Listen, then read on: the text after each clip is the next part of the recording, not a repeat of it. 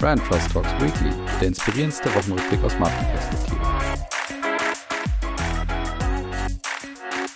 So, liebe Hörerinnen und Hörer, willkommen zurück zu Brand Trust Talks Weekly. Ich habe keine Ahnung, in welcher KW wir gerade sind. Wir sind auf jeden Fall zurück bei eurem Lieblingswochenrückblick aus Marketing und Markenperspektive und ich bin endlich mal wieder sozusagen live. Also ich bin zurück aus dem Urlaub, wie ihr vielleicht auch gemerkt habt oder auf jeden Fall jetzt merkt. Und ich habe da, ja, ich würde sagen, eine schöne Folge für euch vorbereitet, weil ich habe natürlich ein paar Wochenthemen dabei. Ich habe auf jeden Fall auch einen Verlierer dabei. Und am Ende geht's eigentlich mit fünf Fundstücken dann auch weiter.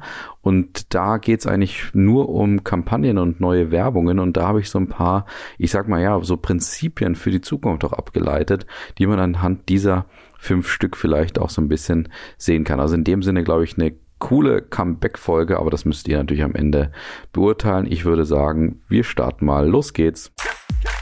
Ja, wir starten mit den Themen der Woche. Die Marketing-Themen der Woche. Und da war auf jeden Fall ein Thema, vielleicht natürlich auch für euch, die Diskussion von Viva Con Aqua mit Jan Böhmermann, weil Jan Böhmermann und ich haben etwas gemeinsam. Er war nämlich auch in der Sommerpause, er war auch im Urlaub und ist jetzt ähnlich kraftvoll zurückgekommen wie ich und indem er sich mal direkt einer der sozusagen Love Brands der letzten Zeit hier direkt vorgenommen hat und zwar niemand geringeres als Viva Con Aqua.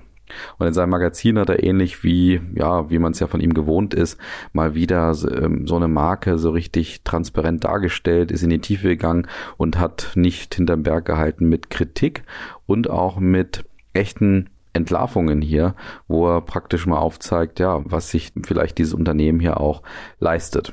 Und da sind dann so harte und zynische und sehr, sehr ironische Sprüche natürlich gefallen, wie man es von Böhmermann auch gewohnt war. Ja, also Viva Con Aqua, das kann doch nur eine gute Sache sein, aber eben, wenn dann die, die das Wasser vielleicht auch für Viva Con Aqua in die Flaschen füllen, nicht nach Tarif bezahlt werden und auch kein Betriebsrat haben, dann ist das Water under the bridge. Und gemeinnützig sein könne eben auch nicht so einfach sein. Und da hat er in dem Zuge dann aufgezeigt, dass ja, Viva Con Aqua über sehr viele Gesellschaften verfügt, die aber nicht alle anscheinend gemeinnützig agieren und dementsprechend vielleicht die gesamte Gemeinnützigkeit von Viva Con Aqua hier auch kritisiert und hinterfragt werden könnte. Und er bringt das zum Beispiel auf den Punkt, indem er sagt, für die Gemeinnützigkeit brauche die Organisation ein wasserdichtes Geflecht aus total spritzigen Social Businesses und dann zeigt er eben ein paar Marken oder auch Teile der Firma auf, die eben nicht so unbedingt gemeinnützig wirken. Und Viva Con Aqua hat sich auf jeden Fall nicht nehmen lassen, auf diese Kritik auch wiederum zu reagieren. Und das haben sie, wie ich finde, sehr gut gemacht, indem sie zum Beispiel erstens auch aufgezeigt haben, wie stark auch Viva Con Aqua immer für Leitungswasser auch wirbt. Wie zum Beispiel auch auf den eigenen Flaschen, dass sie sagen, die beste Möglichkeit ist eigentlich Leitungswasser zu trinken und gar nicht auf Wasser, insbesondere stilles Wasser, aus Flaschen zu setzen. Ein zweiter Teil der Replik war auch ganz klar auch nochmal darzustellen, ja, sie sind gemeinnützig. Es gibt auch ein paar GmbHs innerhalb der Firma, die es vielleicht nicht zwangsläufig sind, aber diese agieren trotzdem auch gemeinnützig, indem sie eben die Profite zum Beispiel nutzen, um damit natürlich auch Gutes zu tun. Und auch das haben sie hier sehr transparent dargestellt. Also um zusammenzufassen, interessante Kritik von Jan Böhmermann, aber auch gute Replik von Viva Con Aqua und ich habe nochmal so ein paar weitere Erkenntnisse zusammengestellt, die wir halt an diesem Punkt hier wieder auch sehen können. Und den ersten Punkt, den kennt ihr schon zu Genüge, wenn ihr hier öfter mal zugehört habt, und zwar, dass ich immer wieder auch sage, dass die Welt natürlich so transparent wie noch nie ist. Und da sieht man auch, dass gerade auch so Leute, so Entlarver wie zum Beispiel Jan Böhmermann, das natürlich auch wunderbar verstehen, diese Transparenz in der Welt auch zu nutzen. Eine zweite Erkenntnis, die ich hier finde, ist, dass Kantigkeit und Mut eben immer auch zu Polarisierung und natürlich zur Auseinandersetzung mit der Marke führt. Das heißt also, Viva Con hat sich natürlich sehr stark überhöht in gewisser Weise und sich dort als gemeinnützige Marke auch klar positioniert und kriegt dafür auch eine sehr, sehr gute Resonanz. Aber diese Kantigkeit muss man sich eben auch leisten können. Also eine Lücke wird heute gnadenlos von wem auch immer dann genutzt, ob das von einem kleinen Twitterer ist oder von jemandem großen wie Jan Böhmermann. Auf der einen Seite kann es immer mal zu einem schnellen kleinen Shitstorm führen oder eben zu solch einer gesamten Schelte sozusagen von Leuten wie Böhmermann. Und um sich gegen diese ja, die gegen diese Thematik auch zu wappnen, gibt es eigentlich aus meiner Sicht nur zwei Möglichkeiten. Nämlich auf der einen Seite ganz klar natürlich alle Angriffsflächen wirklich vermeiden und sich auch darüber bewusst sein, dass es eben schnell auch Angriffsflächen gibt. Und auf der anderen Seite aus meiner Sicht wirklich Authentizität und Ehrlichkeit und auch absolute Transparenz aus der eigenen Perspektive auch zu liefern.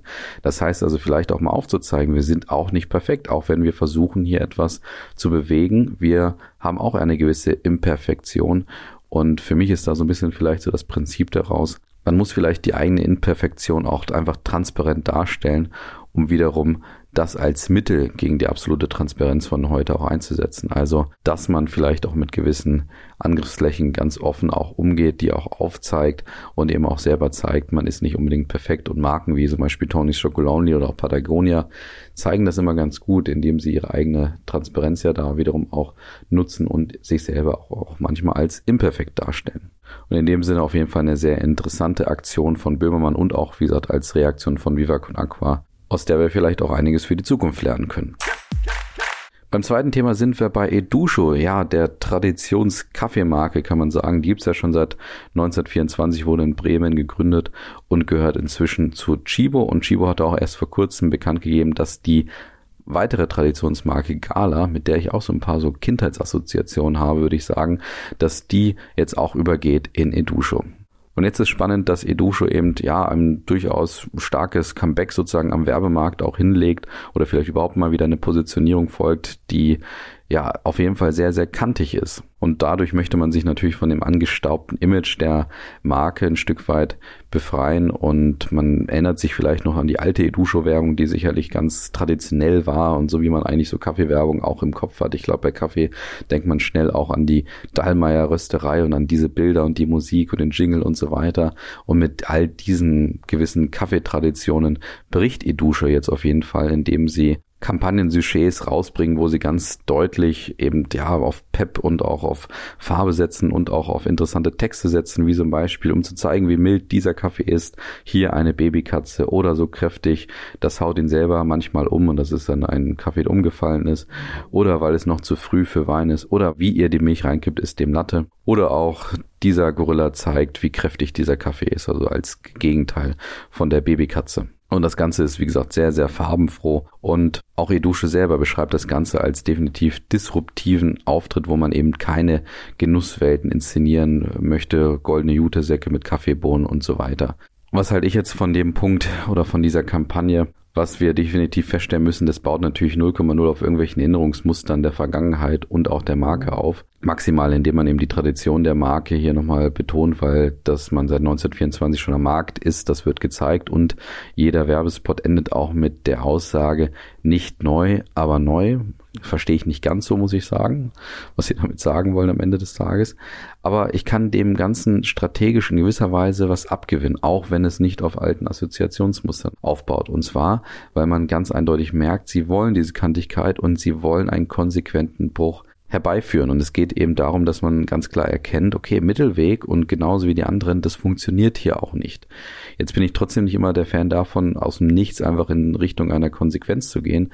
Aber ich habe trotzdem den Eindruck, dass sie halt das Ganze strategisch hergeleitet haben und einfach merken, okay, das andere funktioniert nicht. Jetzt ist allerdings für mich natürlich der zentrale Punkt. Verstehen Sie, dass Sie nach A sagen jetzt nicht nur B sagen müssen, sondern eher bis XYZ gehen müssen. Das heißt, sie müssen jetzt diesen Weg komplett konsequent zu Ende gehen weil von dort, wo sie jetzt hingegangen sind, kommen sie definitiv nicht wieder zurück. Und wenn man jetzt einfach nur A und B sagt, dann wird man am Ende des Tages einfach nur eine aufmerksamkeitsstarke Kampagne kreiert haben, die aber eben für, aus meiner Sicht nicht wirklich zur Resonanz führen wird, weil damit du wirklich diese Resonanz bekommst, die sie hier mit dieser sehr, sehr kantigen, offensiven Art erzeugen wollen, da musst du, glaube ich, am Ende bei TikTok landen, da musst du bei den Millennials und der Gen Z landen. Und das schaffst du eben, wie gesagt, nur dadurch, indem du absolute Konsequenz spielst. Und bevor wir zu den Fundstücken kommen, noch eine kleine Geschichte aus den sozialen Medien, die diese Woche sehr spannend waren. Auf der einen Seite dieser Einwort, Trend auf Twitter, den ihr vielleicht auch gesehen habt, nachdem ja ein Unternehmen, das für Züge bekannt ist, nämlich das Bahnunternehmen Amtrak, vielleicht aus Versehen oder ganz bewusst letzten Donnerstag einfach nur ein Wort twitterte, und zwar Trains. Auf diesen vermeintlichen Fehler oder diesen bewussten Clou ja sehr, sehr viele Marken und Menschen auch aufgesprungen sind und dann auch ein Wort kommuniziert haben, für das sie vielleicht stehen oder für das sie stehen wollen oder das ihnen vielleicht auch wichtig ist. Von Olaf Scholz, der Respekt geschrieben hat, hin zu Christian Lindner, der Freiheit geschrieben hat oder Präsident Biden, der Democracy geschrieben hat, oder auch NASA mit Universe oder McDonald's mit Clown oder Washington Post mit News oder auch Postillon mit Cringe als Reaktion übrigens auf zum Beispiel Olaf Scholz oder auch Christian Lindner. Und warum das so spannend war für uns, auch gerade bei Brand ist natürlich, weil wir vielleicht auch bekannt dafür sind, dass wir immer wieder Marken auch mit einem einzigen Wort positionieren. Und das hat uns natürlich schon irgendwie auch gerade interessiert und ein bisschen beeindruckt, dass das ganze Thema auf einmal so ein Trend auf Twitter wurde. Ein anderer interessanter, ja, nicht unbedingt sozialer Trend, sondern da war es wiederum nur eine Nutzerin auf TikTok, die interessant vorangegangen ist, und zwar Disney-Figuren mal nicht so unterernährt und zerbrechlich nach eigener Aussage dargestellt hat, sondern mal vielleicht so dargestellt hat, wie sie wirklich sein sollten, nämlich vielleicht auch mit etwas dickeren Armen und etwas mehr Fett auch am Bauch und nicht perfekten Hüften und perfekten Brüsten und allem, was so dazugehört. Und zwar hat das diese TikTok-Nutzerin auch so ein bisschen vor ihrem eigenen Hintergrund gemacht, weil sie selber gesagt hat, dass sie Probleme mit dem Thema Unterernährung hatte und vielleicht das auch daher kommt, dass ihr über Jahrzehnte und Jahre in ihrer Kindheit eben vorgegaukelt wurde, dass wir alle so aussehen müssen wie die Eiskönigin oder auch Ariel. Und das führte auf jeden Fall zu einer enorm großen Resonanz und auch wurde extrem begrüßt von den Nutzerinnen und Nutzer bei TikTok, die eben gesagt haben, ja, das ist eine gute, schöne Idee, mal seine eigenen Fähigkeiten dafür einzusetzen, vielleicht auch zu zeigen, wie denn auch Comicfiguren jetzt und in Zukunft auch dargestellt werden sollten. Ob Disney als Beispiel darauf aufspringen wird, da bin ich mal sehr gespannt. Oder ob wir weiterhin diese vermeintlichen Schönheitsideale auch bei Disney und den Figuren sehen werden. Und damit kommen wir ohne Gewinner zum Verlierer. Der Verlierer der Woche. Ja, und beim Verlierer dieser Woche sind wir bei Paris Saint-Germain, dem Fußballclub aus Paris, der vielleicht bekanntermaßen auch zu einem katarischen Konsortium gehört, die unheimlich viel Geld dort reinpumpen und es sich auch nicht nehmen lassen, auch die Spitzenspieler wie zum Beispiel Kylian Mbappé wirklich extrem gut mit Geld auszustatten. Und die sind diese Woche zum Verlierer geworden, weil bei einer Pressekonferenz Mbappé und auch der Trainer mit einer Frage konfrontiert wurden, warum sie denn ins 380 Kilometer entfernte Nantes mit dem Flieger geflogen sind und das Ganze vor allen Dingen auch inszeniert haben. Kurzer Hintergrund natürlich, der Flieger kam natürlich von Qatar Airways, die eben Investoren sind bei Paris Saint-Germain und mit diesem Flieger, und das wurde eben über Social Media inszeniert, sind sie nach Nantes geflogen. Genau deswegen wurden sie damit konfrontiert. Und die beiden, also Mbappé und der Trainer, hatten nichts anderes zu tun, als darauf eher ironisch, zynisch und sarkastisch zu reagieren, indem sie gesagt haben, ja, wir werden, also erstmal haben sie gelacht und wir werden in Zukunft zu den Auswärtsspielen mit Sandseglern, die man vielleicht aus Frankreich auch kennt, hinreisen. Und ja, das war so ein bisschen die nicht ganz ernst gemeinte Antwort. Inzwischen hat sich der Trainer auch entschuldigt, weil nämlich auch die französische Sportministerin sich eingeschaltet hatte und dann gesagt hatte, naja, die beiden haben schon eine Vorbildwirkung, wenn es um das Thema Klimawandel angeht. Und dann so zu reagieren, das ist definitiv nicht adäquat. Warum sie bei mir aber vor allen Dingen zum Verlierer geworden sind, ist, dass natürlich durch solch eine Aktion dieses ganze, diese ganze Positionierung von Paris Saint-Germain, die ja nicht unbedingt positiv ist aufgrund der Art der Investorenverbindungen, die sie dort haben und sie eben als ein Verein gelten, der natürlich das ganze Thema Kapitalismus im Fußballbereich wirklich auf den Punkt bringt. Und genau das wurde aus meiner Sicht durch diese Pressekonferenz natürlich nochmal unangenehm weiter verstärkt. Und da bin ich schon etwas verwundert, dass all die Medienschulungen hier genau bei solch einem relevanten Thema dann anscheinend mal ausgeschaltet werden werden und man dann doch sehr, naja, eher unangenehm reagiert. Deswegen Paris Saint-Germain diese Woche Verlierer bei mir. Und damit kommen wir zu den Fundstücken und was wir daraus lernen können. Die Fundstücke der Woche. Bei den Fundstücken habe ich diese Woche unterschiedliche Werbeformate dabei, die, ja, wie ich finde, alle in unterschiedliche Richtungen gehen und da können wir definitiv einiges von lernen. Wir starten mal mit Ghoul. Und bei Google ist es so, dass die dieses Jahr auf jeden Fall versuchen, über das Thema Authentizität und Imperfektion oder vielleicht einfach Originalität definitiv auch ein paar Punkte zu sammeln. Und indem sie jetzt zum Beispiel vor allen Dingen Frauen in der Dusche zeigen, wie die What is Love von Hathaway singen und dieser ja durchaus intime und echte Moment eben auch wirklich echt dargestellt wird, indem man einfach sieht, das Ganze ist nicht so wie in den vielleicht 90er oder 2000er Jahren so ein ganz besonderer Spot, wo man sieht, wie sich die Frauen mit Shampoo ein, einreiben und einschamponieren und dann aus ganz tollen Winkeln fotografiert oder gefilmt werden, sondern es ist so richtig imperfekt und authentisch. Und das geht eben auch natürlich in den Trend rein, den man ja vielleicht von Duff zum Beispiel auch gehört und gemerkt hat,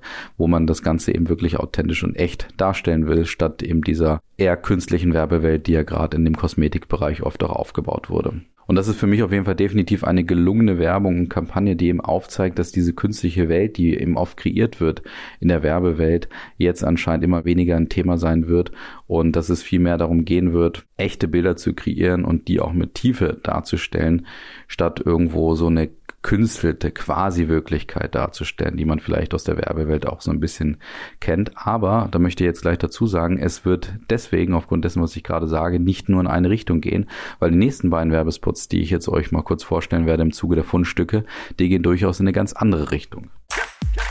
Ja, und beim zweiten Fundstück sind wir bei Kaufland, die ja bekanntermaßen definitiv das Thema Preis und billigen Preis in den Mittelpunkt rücken. Und dazu haben sie jetzt auch eine neue Fundstückartige Aktion auf, auf den Markt gebracht. Und zwar haben sie dem Bee Gees Klassiker Night Fever neu aufgesetzt mit dem Thema Price Fever und dort sieht man einen Kunden, der bei Kaufland eingekauft hat und dann die Quittung prüft und dann merkt, wie günstig das Ganze auf einmal war.